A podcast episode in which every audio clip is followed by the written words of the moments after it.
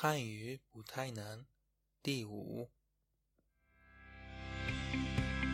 به مجموعه پادکست های آموزشی چینی سخت نیست خوش اومدید تو این مجموعه که توسط تیم آموزشی گروه پیک شرق تهیه شده سعی داریم تا با همدیگه قدم به قدم پیش بریم و یاد بگیریم که چطور میتونیم با یک فرد چینی تو موقعیت های مختلف ارتباط بگیریم و صحبت کنیم خب بریم که با همدیگه شروع کنیم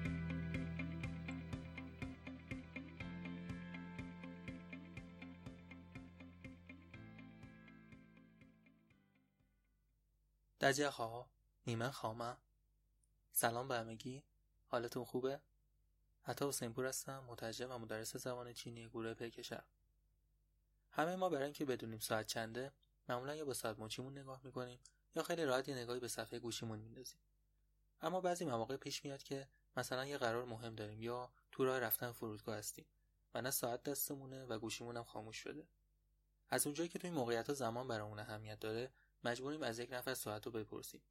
حالا فرض کنیم که دور برمون فقط افراد چینی باشه. حالا چطور باید بپرسیم؟ ساعت چنده؟ پادکست امروز شما رو تو این مواقع کمک می‌کنه. ساعت چنده؟ جی دیان لا جی. دیان لا جی با تون سوم به معنی چقدر یا چه مقدار؟ دیان با تون سوم که معانی زیادی داره. و اینجا به معنی ساعت هستش. و لا با تون خونسا یا بدون تون که معنی خاصی نداره و معمولا در آخر جمله میاد و نشون دنده اتمام و به پایان رسیدن یک عمل هستش. خب پس شد. جی دیان لا. جی دیان لا.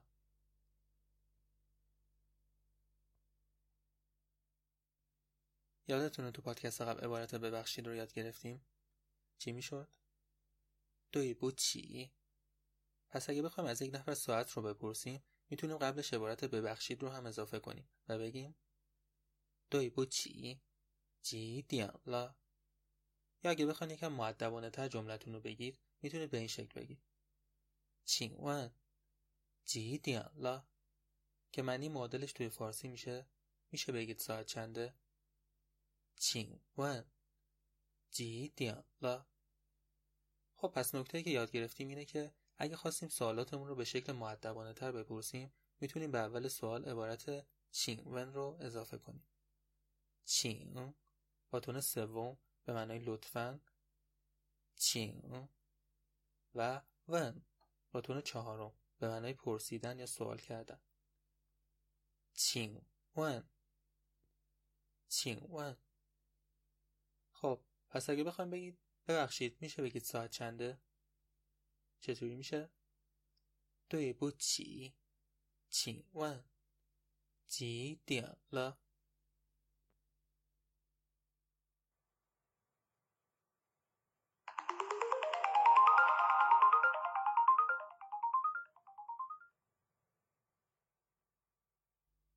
خوابه؟ خب، حالا اگه یک نفر از ما ساعت رو پرسید ما چجوری باید بهش جواب بدیم روش های زیادی برای گفتن ساعت هستش و ما فعلا ساده ترین حالتش رو با هم کار می‌کنیم. تو این حالت ابتدا عدد میاد و بعدش لغت ساعت و پشت سرش هم عدد و لغت دقیقه میاد. لغت ساعت رو که یاد گرفتیم که می‌شد؟ دیان با تون سوم و لغت دقیقه که میشه فن که با تون اول تلفظ میشه. فکر کنم الان زمان خوبی باشه که اعداد رو با هم دیگه تمرین کنیم. مثلا نحوه گفتن ساعت یک و ده دقیقه به این شکله. ای دین فن ای دین فن یا ساعت چهار و هفت دقیقه که میشه. سی دین چی فن سی دین چی فن چون فعلا فقط عدد یک تا ده رو یاد گرفتیم پس موقتا مجبوریم تو این محدوده تمرین کنیم. اما این نکته خیلی مهم که حتما باید بهش توجه کنید نحوه تلفظ عدد دو در حالت ساعت و دقیقه هستش. عدد دو موقع گفتن زمان به شکل لیان تلفظ میشه و دیگه به شکل آر خونده نمیشه. لیان با تون سوم. مثلا ساعت دو دو دقیقه رو به این شکل باید بخونید. لیان دین. لیان فن. لیان دین. لیان فن. پس حتما به خاطرتون بسپارید که برای گفتن زمان همه اعداد از یک تا ده به جز عدد دو به همون شکلی تلفظ میشن که تو حالت شمارشی تلفظ می‌شدن. پس ساعت دو میشه لیانگ دیان. خب حالا بیاین مطالبی که امروز یاد گرفتیم و در قالب یک مکالمه با همدیگه مرور کنیم. به این مکالمه گوش کنید و سعی کنید اون رو به زبان چینی برگردونید. ببخشید میشه بگید ساعت چنده؟ ساعت هشته. ممنون. خواهش می‌کنم. خب حالا مکالمه رو به چینی برمیگردونم تا ببینید درست گفتید یا نه. دوی بوی چی؟